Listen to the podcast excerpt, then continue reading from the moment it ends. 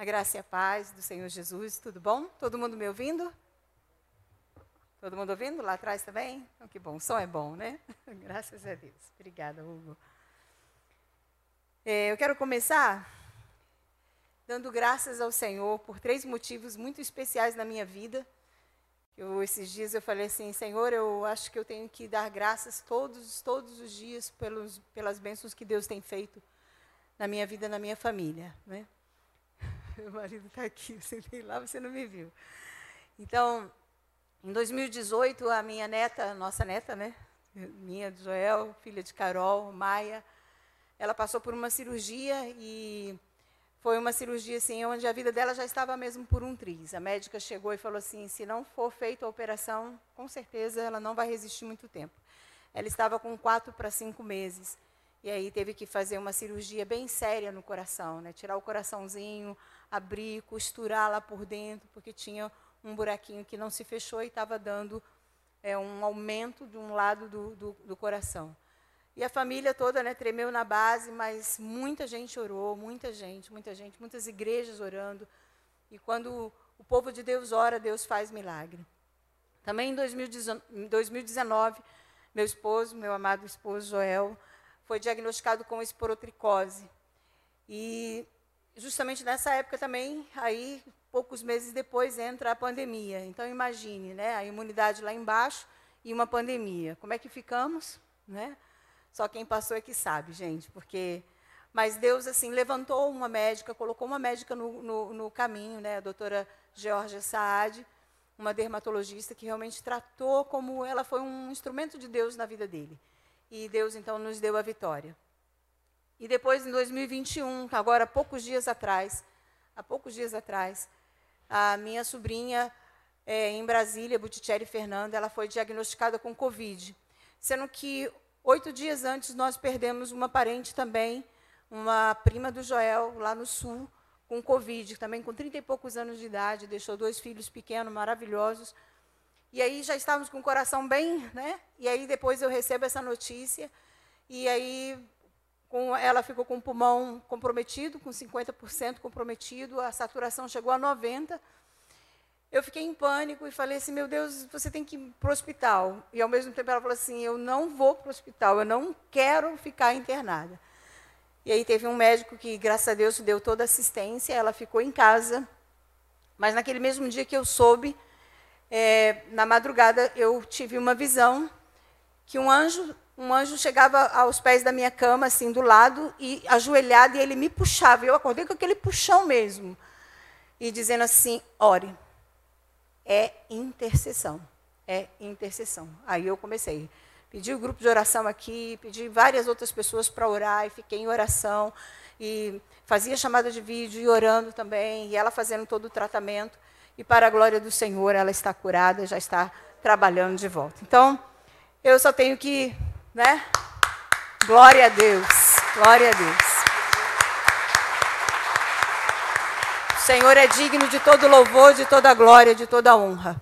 Não é um convite, esse testemunho não é um convite a ninguém é, rejeitar o tratamento médico. Muito pelo contrário, ela se colocou, mas ela não ficou no hospital. Mas mesmo assim, Deus foi tremendo. Deus é maravilhoso. Então, hoje eu quero falar um pouquinho é, sobre as decepções, as derrotas e os nãos de Deus, os nãos de Deus na vida do cristão. Né? Acho que cadê, já está aí? Está aí? Ok, obrigada. E por isso gostaria que vocês abrissem a Bíblia em 1 Samuel, no capítulo 23. E antes de mais nada, eu gostaria que vocês entendessem que essa palavra não é uma palavra para que você venha se conformar no sofrimento, para que você venha é, é, é, tomar a forma da dor ou do sofrimento. Muito pelo contrário, mas para que você possa aqui se desenvolver espiritualmente e poder é, conhecer esse caminho que, de Deus que se faz na tempestade, conforme na 1.3, que diz que o caminho do Senhor ele se faz na tempestade. Então tem um caminho, tem uma entrada e tem uma saída. Né? É maravilhoso isso.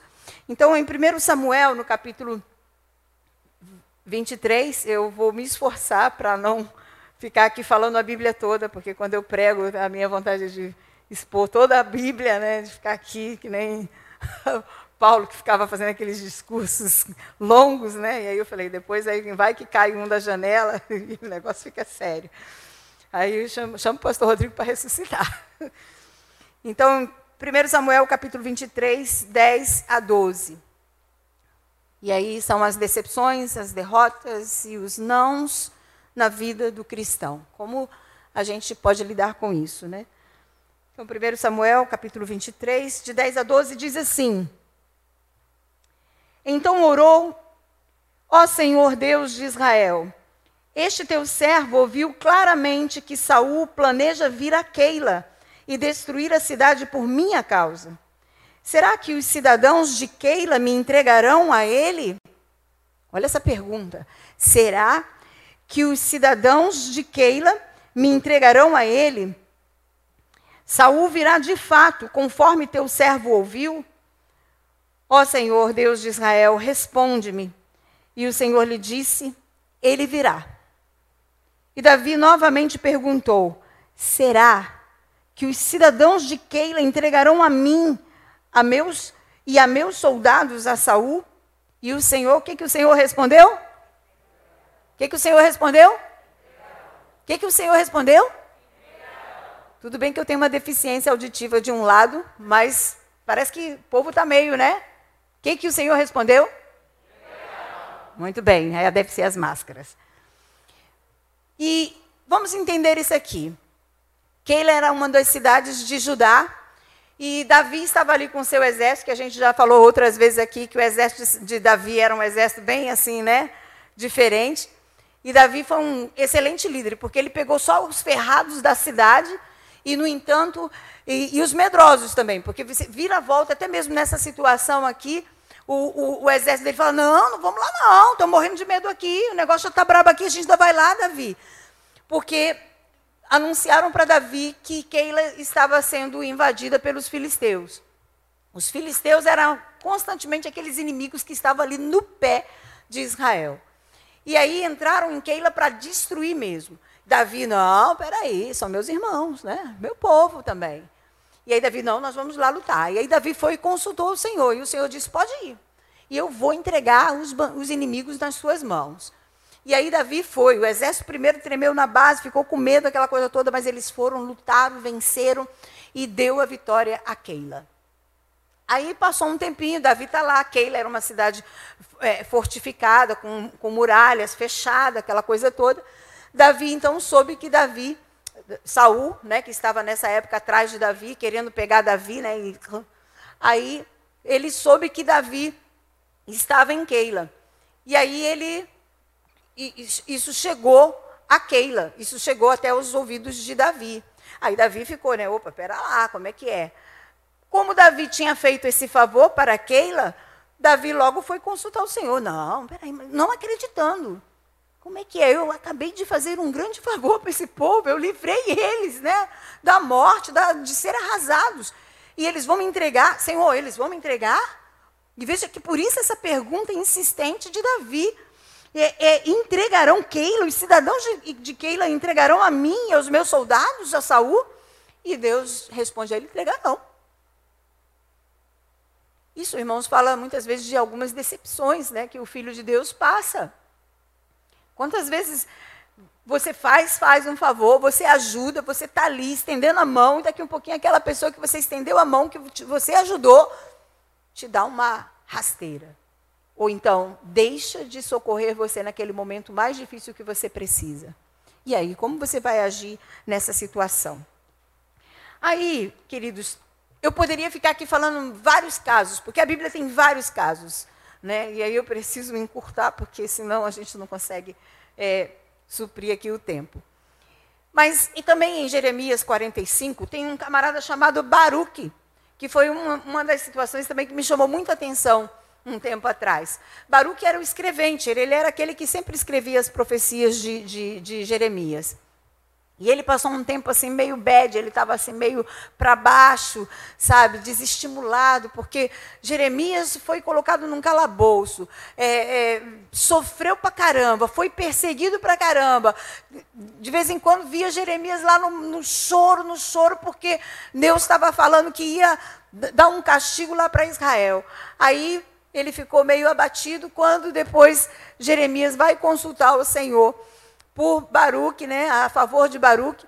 Aí a resposta de Deus foi: olha, diga para Baruque que o negócio é o seguinte, que ele não busque coisas muito grandes para ele, porque a situação vai piorar. Você pode anotar aí, tá? E leia Jeremias 45. Porque se eu for ficar lendo aqui o texto, vai ficar muito longa a pregação. Não, a gente não sai daqui antes da meia-noite. Mas é assim, eu estou tentando só parafrasear aqui a situação. E aí ele fala para Jeremias: olha, a situação vai piorar. Vai tudo piorar. Mas tem uma coisa, Baruque. Eu vou te preservar com vida. Eu vou te dar o escape em todas as situações. E para quem é muito, muito assim, desestimulado mesmo, deve pensar assim: se as coisas vão piorar, para quem então viver, Senhor, né? Mas é porque a vida é o dom mais excelente que o homem pode receber de Deus. E com problema ou sem problema, vale a pena viver. Vale a pena viver. Aí depois, queridos, lá em 2 Samuel, no capítulo 18, Davi, ele vivencia, um pouquinho antes desse capítulo, ele vivencia um golpe de Estado, porque aí ele já estava como rei, nessa situação em Keila ele ainda não era o rei, mas já em 2 Samuel, no capítulo 18, ele já era o rei. E um pouquinho antes, o que, que acontece? Absalão, seu filho, querido, queridinho, sabe aquele filho queridinho? Dá um golpe de Estado nele. Usurpa o seu trono e então ele foge. E Davi sai fugindo. Tem até um momento, eu não registrei aqui agora, é, nas minhas anotações, mas eu lendo, que tem um, até quando Davi vai de volta ao poder, o, o povo de Judá fala assim: o camarada, porque era um do Bop, né, como a gente já falou aqui, Davi, ele não tinha medo, ele ia para frente, ele matava 200, 300 de uma vez, né? E mas no entanto, do filho ele correu. E aí sempre tem uma situação às vezes no filho, na vida do cristão, ou na vida mesmo do filho de Deus, que tem uma situação que faz você correr. E aí o que aconteceu? Ele então ele foge e Absalão investe uma perseguição ao exército de Davi. Olha para você ver a trama, hein? O filho faz se levanta contra o próprio pai. Então, quando a gente vê aí alguns filhos também fazendo algumas atrocidades, isso não é coisa nova não, viu? Isso é coisa já ó, antiga. Aí o que, que acontece? O exército, quando vai para a guerra, o, seu, o exército de Davi vai para a guerra, para esse confronto, Davi lhe recomenda profundamente que não matassem Absalão. Porque apesar né, de todo aquele conflito, era o filho, porque ali ele era o rei, mas ele também era o pai. Então ele estava, de certa forma, dividido. Estava muito claro que Absalão seria um péssimo rei. Porque Absalão foi um dos camaradas, um dos seus filhos que matou outro, era vingativo, era um camarada muito exocêntrico, porque ele fez um, mandou fazer lá um altar, um negócio lá para ele, porque ele falou, já que eu não vou ter filhos mesmo, que eu não tenho filhos, né? Certamente ele não podia ter filhos. Ele falou, eu não tenho filhos que vai é, deixar descendência para mim, então está é, tá aqui um pedestal, ou sei lá, um, ele levantou lá um negócio lá, um monumento lá para ele. Então você via nitidamente que Absalão ele já dava, sabe, vários é, é, indícios de que seria um péssimo rei. Mas aí o que acontece?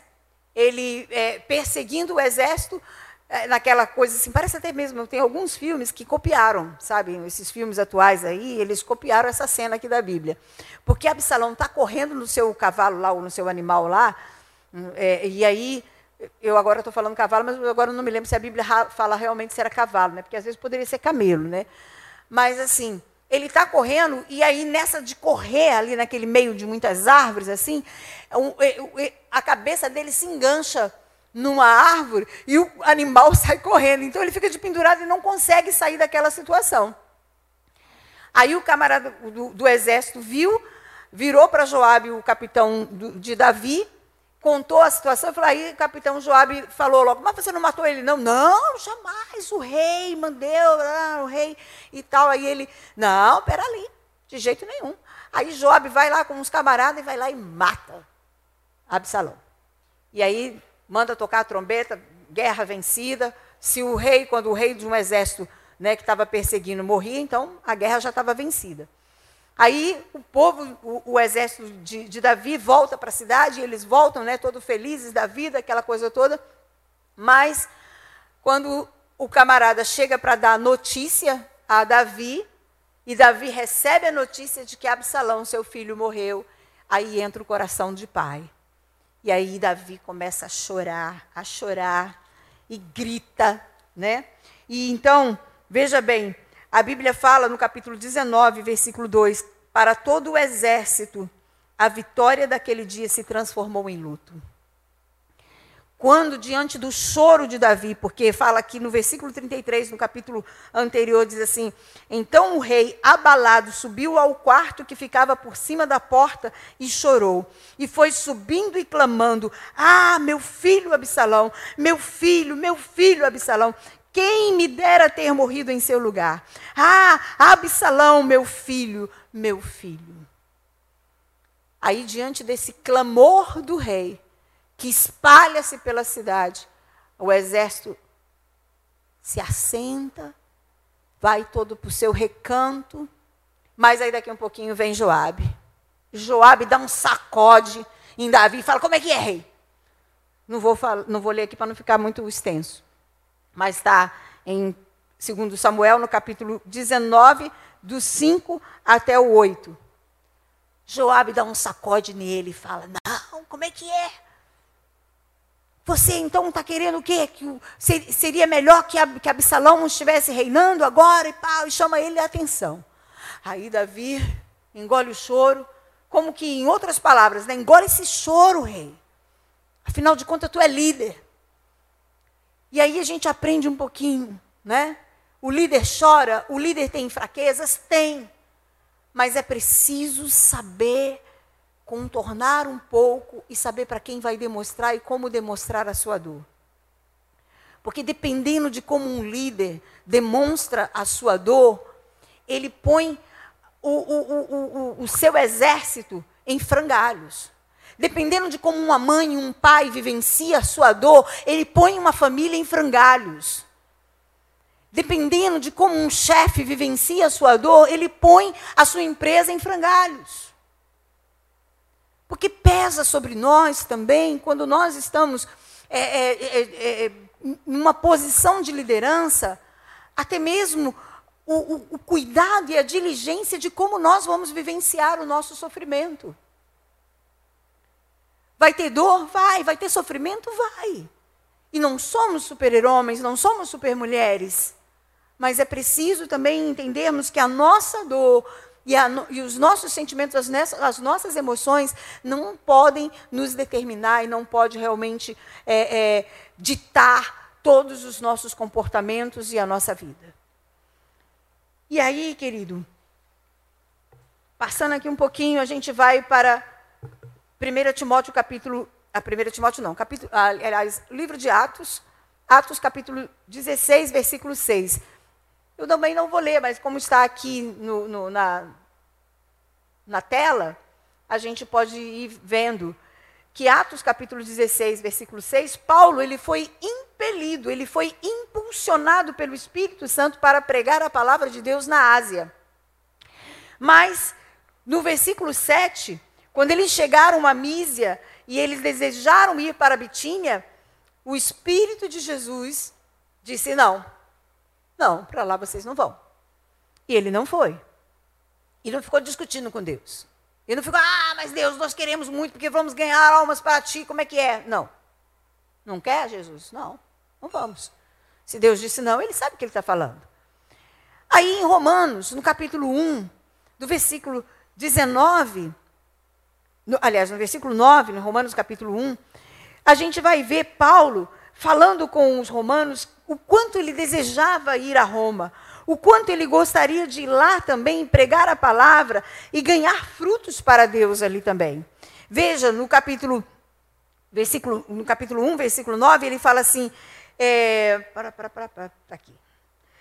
Deus a quem sirvo de todo o coração, pregando o evangelho de seu filho, é minha testemunha de como sempre me lembro de vocês em minhas orações e peço que agora, finalmente, pela vontade de Deus, seja-me aberto o caminho para que eu possa visitá-los. Anseio vê-los a fim de compartilhar com vocês algum dom espiritual, é para fortalecê-los. Isto é para que eu e vocês sejamos mutuamente encorajados pela fé. E aí no versículo 13, ele fala: Quero que saibam, que vocês saibam, irmãos, que muitas vezes planejei visitá-los, mas fui impedido até agora. Meu propósito é colher algum fruto entre vocês, assim como tenho colhido entre os é, demais gentios. Então, Paulo fala que tinha um desejo muito grande, tentou várias vezes ir até Roma, e por várias vezes ele foi impedido de chegar lá para dar frutos. E com certeza a carta dele chegou antes dele, porque essa carta com certeza chegou bem antes dele. Porque quando ele foi também a Roma, ele já não foi de livre, espontânea vontade, assim, entre aspas, né? Ele já foi como prisioneiro e foi dentro das cadeias, dentro de prisão, que ele deu frutos. E aí, então, a gente vê Paulo ali é, vivenciando esse dilema também em Deus, de querer fazer alguma coisa para Deus e o próprio Deus dizendo: não, ainda não é o momento, ainda não é o momento. E às vezes nós, filhos de Deus, também temos que saber esperar, temos que saber discernir esses direcionamentos de Deus. É momento, não é momento? É tempo, é não é tempo? E como é que Deus vai fazer? É Ele, Ele que determina. Aí em 2 Timóteo, no capítulo 4, versículo 10, Paulo ele se sente abandonado quando Demas, né, que era seu companheiro, preferiu mais o mundo do que a sua fé em Cristo. E no capítulo, mesmo capítulo 4, versículo 14, Paulo ele se decepciona com Alexandre o ferreiro, que lhe causou muitos males. Então, olha que nessa jornada e nessa é, é, atitude de pregar o evangelho, e Paulo foi um dos é, grandes apóstolos, o que mais assim evangelizou, o que mais escreveu na, na, nas escrituras, e, no entanto, ele também vivenciou muitas afrontas, muitas decepções, muitas é, a, situações contrárias ele vivenciou. E nesse mesmo capítulo 4, né, 2 Timóteo 4, 16, Paulo, no seu primeiro julgamento, ele fala que não apareceu ninguém, ninguém esteve com ele para testemunhar a favor dele. Aí eu fiquei pensando com meus botões, né? falei assim, mas camarada também, estava todos os sacerdotes, os líderes de, de Jerusalém, tudo querendo matar ele e com certeza não ia sobrar para quem fosse defendê-lo. Então, né, nessa hora, tinha que ser muito amigo do peito para estar com ele. Para chegar lá e dar a cara a tapa e dizer, não, ele é um homem de Deus, não sei o quê. Né? Mas ele fala, todos me abandonaram, ninguém apareceu. Né? Paulo estava na mira ali dessas autoridades. E aí como é que fica? E como é que foi para Paulo? Aí a gente vai um pouquinho para Marcos capítulo 14, né? E aí vamos lá em Marcos capítulo 14, maravilhoso evangelho. Jesus no Getsemane. E aí Jesus, ele vivencia um momento também difícil.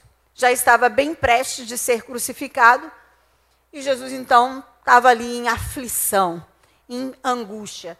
Diz aqui no versículo 34, ele fala: A minha alma está profundamente triste, numa tristeza mortal. Se fosse no tempo de hoje, querido, se fosse no tempo de hoje, iam dizer que ele estava com depressão e encher ele de, né, daqueles remedinhos. Mas ele vivenciou uma tristeza profunda. Ele vivenciou uma angústia na sua alma. Ele estava com a sua alma profundamente triste.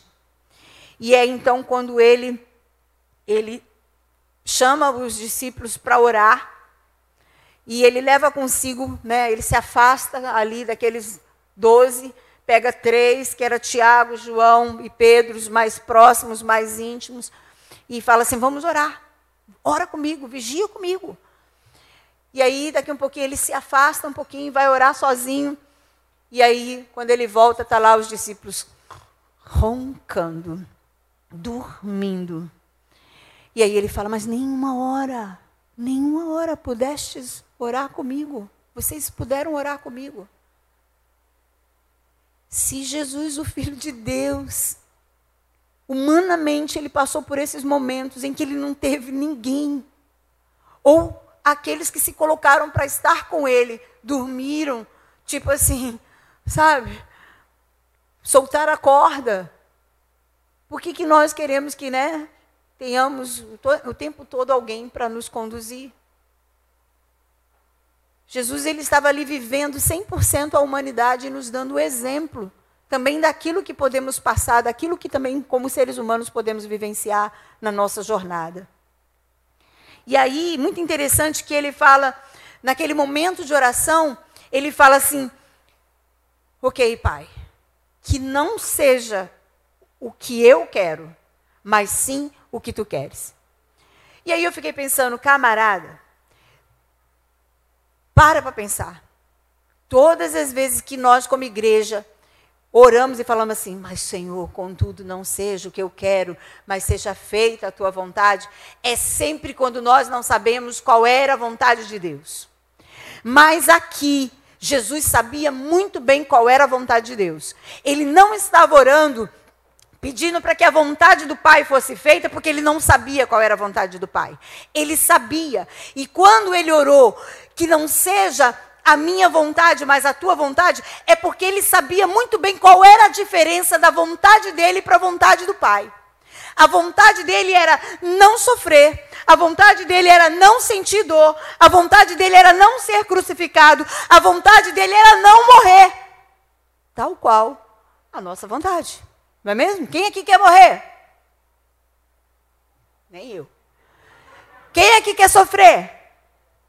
Quem aqui quer sentir dor? Gente, é horrível sentir dor. Aliás, Rafa, Rafinha está aí? O nosso Rafa está aí? Está aqui não? Deve estar na sala? Mas de qualquer forma, quero até agradecer o Rafa. Essa semana eu levei um, virei o pé. eu só consegui marcar o, o médico para uns dois dias depois. E o pé foi inchando e eu não, comecei a andar mancando. Aí eu falei, lembrei do Rafa, falei, ah, jogador já deve ter virado várias vezes. Aí liguei para o Rafa, Rafa, pelo amor de Deus, o que, que você faz quando o seu pé acontece assim? Aí ele, põe gelo, pastora, põe bastante gelo. Aí eu pô, fiquei colocando gelo, gelo, gelo, gelo. No outro dia estava boa, graças a Deus. Quando eu fui no médico, o médico, o que, que você tem? Eu falei, agora não tem mais nada não, o gelo resolveu. Eu consultei um amigo meu que é jogador. Foi muito engraçado, gente, mas foi mesmo. Estou falando. E foi a verdade. Então a dor, gente, é uma coisa horrível. Quem aqui quer sofrer? Jesus sabia muito bem qual era a vontade dele, mas Jesus também sabia qual era a vontade do Pai. A vontade do Pai era que ele morresse no nosso lugar. A vontade do Pai era que ele estivesse no lugar de cada um de nós, lá na cruz do Calvário. Era essa a vontade do Pai. Então, por isso, igreja, pare de ficar orando que não seja a minha vontade, mas a tua vontade. Só ore assim quando você souber muito bem qual é a vontade de Deus. Se não sabe, vai para a palavra do Senhor. Porque a palavra de Deus nos revela. E se não tiver ali falando para você, ora mais um pouquinho que Deus vai falar diretamente com você. Que Deus fala. Aquele que fez a boca porventura não fala? Ele fala. Ele fala. Então, Jesus, quando ele fez essa oração, é porque ele estava manifestando. Ele sabia muito bem a diferença da vontade dele para a vontade do Pai. Ele sabia. Você sabe qual é a diferença da vontade do Pai para a sua vontade?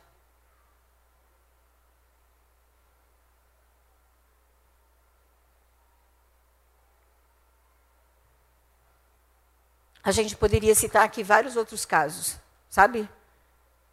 De tristezas, de sofrimentos, de decepções, de lutas.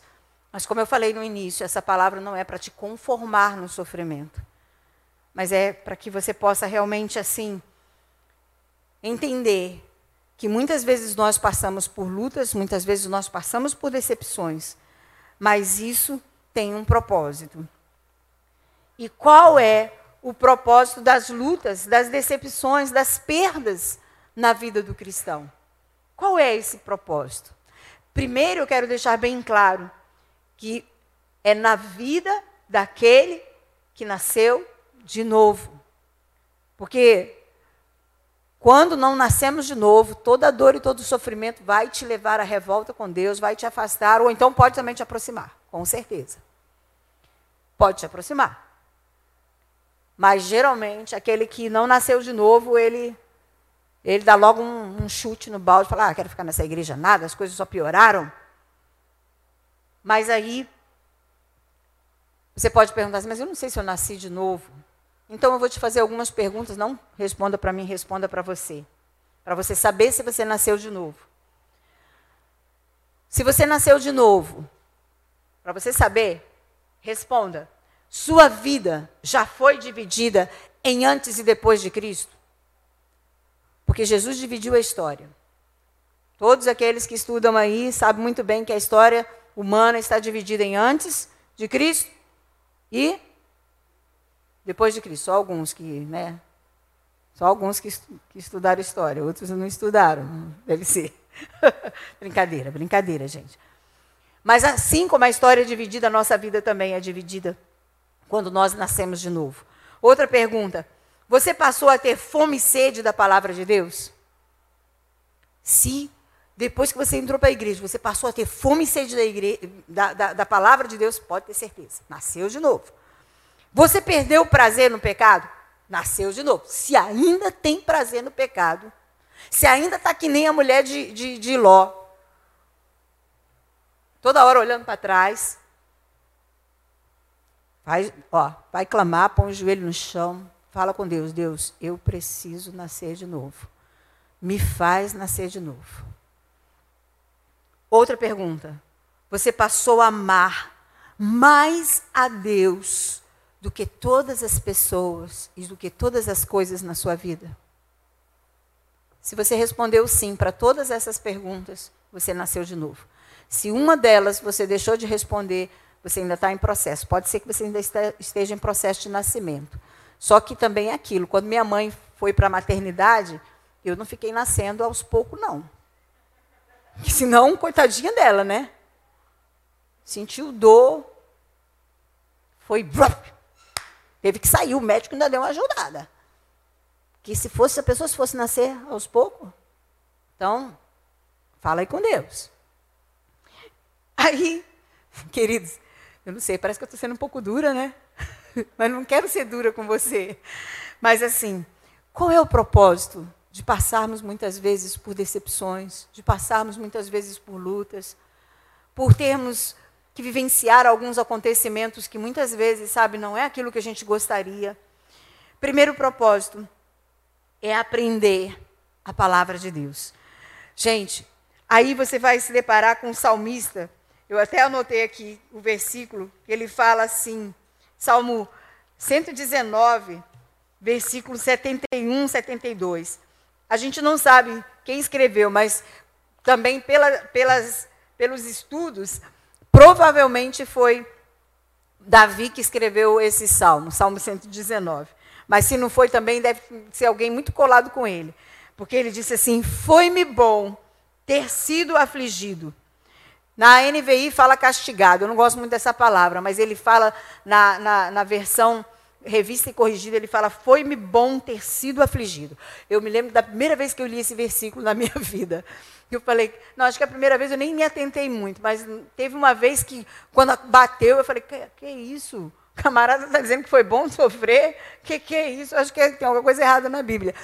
Mas aí depois eu fui entendendo. E ele falou assim: foi-me bom ter sido afligido, para que aprendesse os teus estatutos. Melhor é para mim a lei da tua boca do que inúmeras riquezas em ouro ou prata. Aleluia, queridos. Foi na aflição que ele teve assim realmente aquele encontro mesmo, sabe, com a palavra. Foi na aflição que ele experimentou a palavra como água, água que sacia a sede. Foi na aflição que ele experimentou a palavra como bálsamo, bálsamo para aquelas feridas que muitas vezes quase nos arrebentam. Então, a gente, né, Fica assim, meu Deus, então vou pedir um pouquinho de aflição? Ninguém quer pedir, ninguém quer fazer esse, esse tipo de oração. E não é que a gente tem que fazer, Mas diante das aflições, a gente sabe de uma coisa: o Filho de Deus, ele vai passar por aflições. Ele vai passar por situações difíceis. Mas uma coisa é certa: volte-se para a palavra, mergulhe na palavra. E aí você vai experimentar a palavra como água, você vai experimentar a palavra como aquele refúgio, sabe? Você vai experimentar a palavra falando com você, te endireitando e te dizendo é por aqui, é por ali, e assim vai, sabe? É maravilhoso. Outro propósito é ter experiências com Deus. Quantas vezes as lutas nos levam realmente para, sabe como Jacó, é, Jacó no Val de Jaboque, né? Ele estava vivenciando um momento de ameaça de morte. Aí o que que fez? Aquela luta, aquelas ameaças fez ele o quê? Entrar para o vale. E foi no vale que ele teve uma experiência tremenda com Deus. Foi ali que o nome dele mudou, foi ali que ele nasce de novo. Então, muitas vezes, você pode até estar enfrentando uma luta e essa luta está te impulsionando para algo muito superior, para uma vida muito superior, que é a vida com Deus. Porque uma coisa a gente diz, você passar por luta com Deus, querido, é muito diferente de você passar por luta sem Deus. Muito diferente. Com Deus você tem refúgio. Com Deus você tem consolo. Sabe, com Deus você tem conforto. Com Deus você tem esperança. E outra coisa também, porque essas experiências, elas nos tornam mais flexíveis. E uma coisa também, como é, Paulo, ele fala em 2 Coríntios, no capítulo 1, no versículo de 9 a 11, ele fala assim: de fato, já tínhamos sobre nós a sentença de morte para que não confiássemos em nós mesmos, mas em Deus que ressuscita os mortos. Ele nos livrou e, nos, e continuará nos livrando de tal perigo de morte. Nele temos colocado a nossa esperança de que, é, é, de que continuará a livrar-nos, enquanto vocês nos ajudam com as suas orações. Como é importante a oração. Mas veja que toda aquela luta que ele passa, e ele fala pouco antes que ele enfrentou lutas que até da vida ele se desesperou. Ou seja, ele passou por momentos, o apóstolo Paulo, em que ele disse: Me leva, Senhor, pode me levar, chega, não dá mais não, é muito sofrimento. Mas aí ele vem, foi para que não confiássemos em nós mesmos, mas naquele que ressuscita os mortos. Então ele aumenta a sua fé. E nesse momento de aflição, é um momento de aflição para aumentar a nossa fé, para nos tornar também mais flexíveis, para nos tornar também pessoas mais, sabe, sensíveis à dor do outro. E também para consolar a outros com a consolação que recebemos de Deus. A nossa experiência vai muitas vezes ser um instrumento para outras pessoas. Veja que no mesmo capítulo de 2 Coríntios 1, no versículo 3, ele fala, 3 e 4.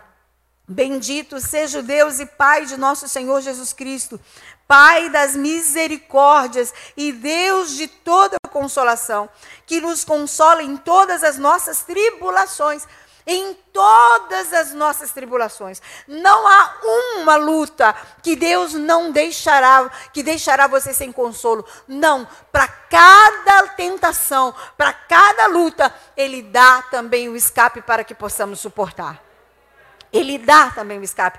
E aí ele fala que nos consola em todas as nossas tribulações, para que, com a consolação que recebemos de Deus, possamos consolar os que estão passando por tribulações. Olha que maravilha. Então, o propósito, três propósitos: aprender a palavra de Deus, ter experiências mais profundas com o Senhor e consolar aos outros com a consolação que recebemos. E aí então a gente pergunta como sobreviver às decepções e às separações e às lutas que vêm sobre nós. Como vivenciar o vale? Como vivenciar esse momento de deserto? Como vivenciar um momento de luta, de tribulação? É chorando e expondo a nossa dor para todo mundo? Não. vamos pensar um pouquinho. Lá em 1 Samuel, no capítulo 23, tem algumas, é, é, alguns caminhos para nós. 1 Samuel, no capítulo 23.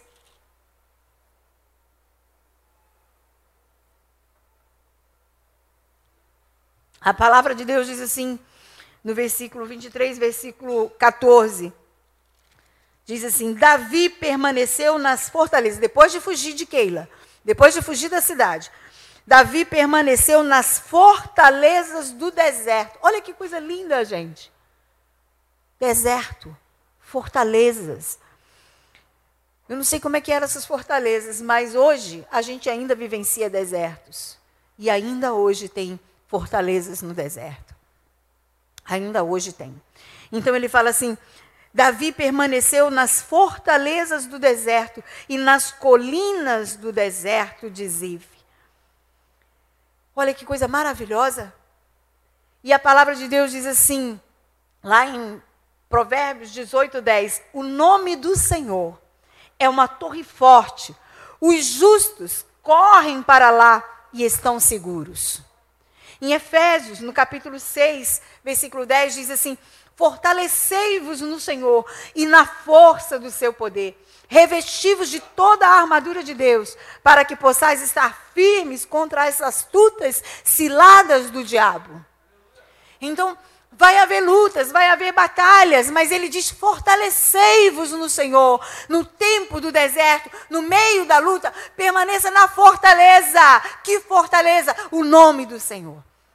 É no nome do Senhor. Permaneça na palavra de Deus. Pegue uma palavra, pegue, pegue versículos da palavra, faça desse versículo espada para a tua batalha. Porque a própria palavra é uma espada. Tem um, tem um modismo umas igrejas ali, ali bem longe, não sei se, ainda, se chegou aqui no, no Rio, mas Brasília passou por lá. Que nos cultos falava assim: vamos levantar agora nossas espadas, coloca agora o cinturão. Aí o pessoal ficava fazendo uma verdadeira coreografia. Eu. Uh -uh. A palavra, a espada é a palavra. Se você não lê, se você não estiver meditando nela, não adianta você ficar fazendo coreografia na igreja que essa espada não vem para a tua vida. Então, é uma, uma, um relacionamento com Deus. A armadura de Deus é relacionamento com Deus. A armadura de Deus é relacionamento com a palavra. A armadura de Deus é relacionamento em oração. Não adianta a gente ficar fazendo coreografia, igreja. Hã? Então, fortalecei-vos no Senhor. Então, é se relacionar com a palavra. É orar mais. Se estava passando por luta, quando a gente está passando por luta, a gente ora mais, não é? Quem? O Filho de Deus é assim. Quando está passando por luta, ora muito mais. Né? O próprio Espírito de Deus já nos acorda. Na madrugada aí, a gente, a gente passa um tempão sem orar de madrugada. Quando vem a luta, a gente acorda bonitinho, né? Ninguém precisa chamar nem relógio tocar, a gente já está na madrugada, já está orando, já está né, tendo visão e tudo mais. É assim, comigo é assim também. Aí, depois outra coisa muito importante é encontrar um amigo. Encontre um amigo. Não se isole no meio da luta. Quando você estiver passando por tribulações, não fique isolado. O isolamento é um caminho para, sabe, a derrota. E veja que aqui no versículo 16 de 1 Samuel, capítulo 23, ele fala assim: "E Jonatas, filho de Saul, foi falar com ele em Oreza e o ajudou a encontrar forças em Deus." E disse mais: "Não tenha medo disse ele, meu pai não porá as mãos em você. Olha que coisa linda. Jonatas foi lá encontrar com Davi. E às vezes a gente precisa, no meio da luta, alguém que diga para a gente: não tenha medo. Alguém, a gente precisa encontrar alguém que nos faça lembrar das promessas de Deus, porque Deus havia prometido para Davi: você vai ser o rei. Sabe? Então, Jonas estava lá, não fica com medo, não. Sabe? Saul, meu pai, não vai te matar. Então Jonas estava fazendo o quê? Ajudando ele a recobrar as forças, a se fortalecer. E olha, querido, mesmo que você não tenha amigos, Mas o Filho de Deus tem um amigo que é, sabe, incomparável, que é o Espírito Santo de Deus. O Espírito Santo de Deus é o nosso ajudador, é o nosso consolador. A palavra de Deus diz assim, lá em, em João 14, 26, 27, diz assim: Mas o conselheiro, o Espírito Santo. Gente, o Espírito Santo é o nosso conselheiro. É aquele que vai estar ali te fortalecendo. E ele fala assim: que o Pai enviará e já enviou, porque naquele momento ainda não tinha enviado, mas a gente pode ler, já enviou. É, em meu nome, lhes ensinará, já está ensinando todas as coisas, e lhes fará lembrar tudo o que eu lhes disse. Deixo-vos a paz, a minha paz lhes dou, não a dou como o mundo a dá. Não se perturbe o seu coração, não tenham medo. Aleluia. Glória a Deus. Que palavra maravilhosa de Jesus para nós, para a sua igreja. Gente, eu, eu, eu estaria aí dando gritos de aleluia. Outra coisa, como você pode sobreviver nas lutas, nas tribulações. Querido, saiba para quem você vai demonstrar os seus sentimentos. Sabe? Não, não, saiba com quem você vai falar. Às vezes você fala com pessoas que vai jogar no ventilador. Às vezes você vai falar com aquelas pessoas que, sabe, em vez de colocar para cima, te coloca mais para baixo ainda. Então, se você não está encontrando ninguém, apela mesmo para o Espírito Santo de Deus. E não esqueça, o autocontrole é fruto do Espírito Santo. Porque Davi precisou de Joabe para dar uma sacudida nele e dizer: "Ô, oh, como é que é? Põe um limite aí no choro. Ó, oh, você está transformando essa batalha, essa vitória em tristeza, em pranto. Tudo bem. Imagine no lugar de Davi. Não foi nada fácil. Olha que inimigo que se levantou contra ele, o seu próprio filho. Como que ele ia bradar essa vitória, sendo que era seu filho. Só quem é pai, quem é mãe é que sabe. Mas ao mesmo tempo ele não podia esquecer que ele era o rei. Que, que estava sob a liderança dele toda uma nação. E aí, mas a gente, essa situação de Davi nos ensina também que não somos super-homens, não somos super-mulheres, mas que também não podemos ser dominados pelas nossas emoções. O choro pode durar uma noite, mas a alegria vem pela manhã. O choro pode durar uma noite, mas a alegria vem pela manhã. Se todos te abandonarem, você pode ter certeza que Deus está com você. Algumas derrotas muitas vezes são vitórias para Deus. Algumas derrotas para nós são vitórias para Deus. Outra coisa muito importante, seja flexível. É preciso sermos pessoas flexíveis, pessoas que, sai, que saibamos perder, que saibamos também passar por lutas. Porque às vezes nós temos aqueles cristãos, né? Primeiro que já tem até algumas chamadas, né? Você vê que teve um tempo aí atrás tinha uns outdoor aí, venha para Jesus e pare de sofrer. Então é como se o fato de você se tornar cristão vai acabar todos os sofrimentos, e não é bem assim. E em Joel 3,10 diz assim: forjem os seus arados, fazendo deles espadas e de suas, foices, de suas foices façam lanças. Diga o fraco. Nessa versão NVI eu não gosto. Ele fala assim: sou um guerreiro. Eu gosto muito daquela versão é, revista e corrigida que diz assim: diga o fraco, eu sou forte. Quando você se sentir fraco, você fale para você mesmo, você sai falando, anunciando: Eu sou forte, eu sou forte. Diga para você várias vezes: Eu sou forte, eu sou forte. Porque os pensamentos, porque as emoções querem sempre dizer que você é fraco, querem sempre dizer que você não pode, que você não vai conseguir. As emoções sempre querem dizer isso para gente. Mas é importante seguirmos o que a palavra de Deus diz. A palavra de Deus já falava bem antes de Jesus vir até a cruz. Ele dizia: Diga o fraco, eu sou forte. Aleluia. O fracasso de Jesus, fracasso entre aspas, foi a sua vitória.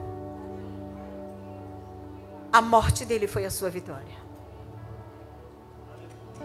Maravilhoso quando Jesus disse: A mim foi dado todo o poder nos céus e na terra. Aleluia, gente. Maravilhoso. Porque foi justamente aquilo, né? Que aos olhos humanos parecia ser a sua derrota. Foi exatamente aquilo que deu a ele força e poder. Muitas vezes a luta, ela nos fortalece. Parece difícil, querido, mas quantas vezes, por conta de batalhas, a gente vai se fortalecendo, a gente vai, sabe? Não é muito diferente de uma academia, né? Na academia você fica, ele pega um peso hoje, você sai arrebentado. No outro dia você está lá, aí depois daqui um pouquinho, daqui um pouquinho você está pegando um peso mais forte ainda, mais forte, mais forte. E é assim. Cada luta vai te aperfeiçoando, vai te aperfeiçoando, vai te aperfeiçoando. O inimigo se levanta para cair, nós caímos para levantar. Aleluia. Glória a Deus. Diante do sofrimento, quando você não entender, quando você não entender nada, Apenas adore. Adore. Adore o Senhor. Diante da luta, diante do temor, diante daquilo que vem e que não é o que você quer, diante de acontecimentos que não, é, não bate em nada com aquilo que você deseja, ore, porque Jesus orou. Jesus orou. Jesus orou. Mas alguns falam assim, mas pastor, eu vou orar até quando? Pastora, tem que orar até quando? Ore teu suor se transformar em sangue. Alguém? Já aconteceu com alguém aqui? Não, só com Jesus.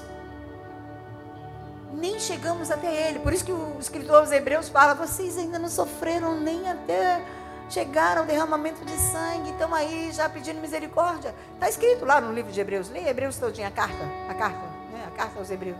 Você vai ler, você vai encontrar essa expressão. Até quando eu devorar?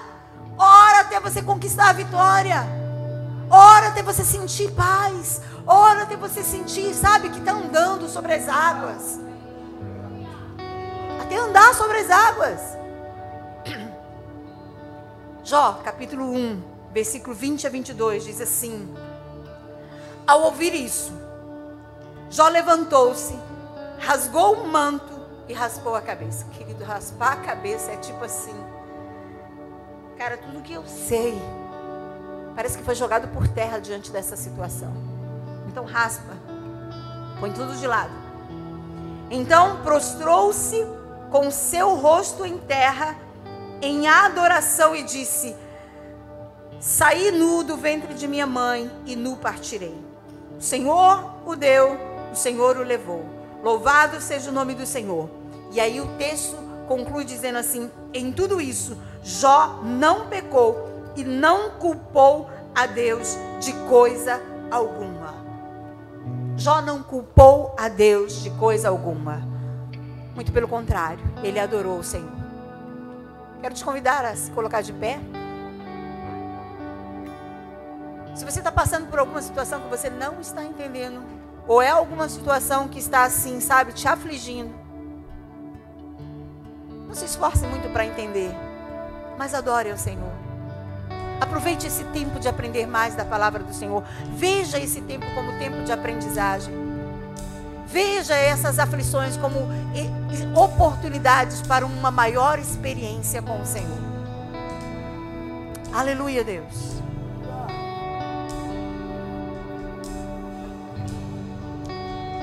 Pai de amor, em nome de Jesus. Te louvamos, Senhor, te glorificamos.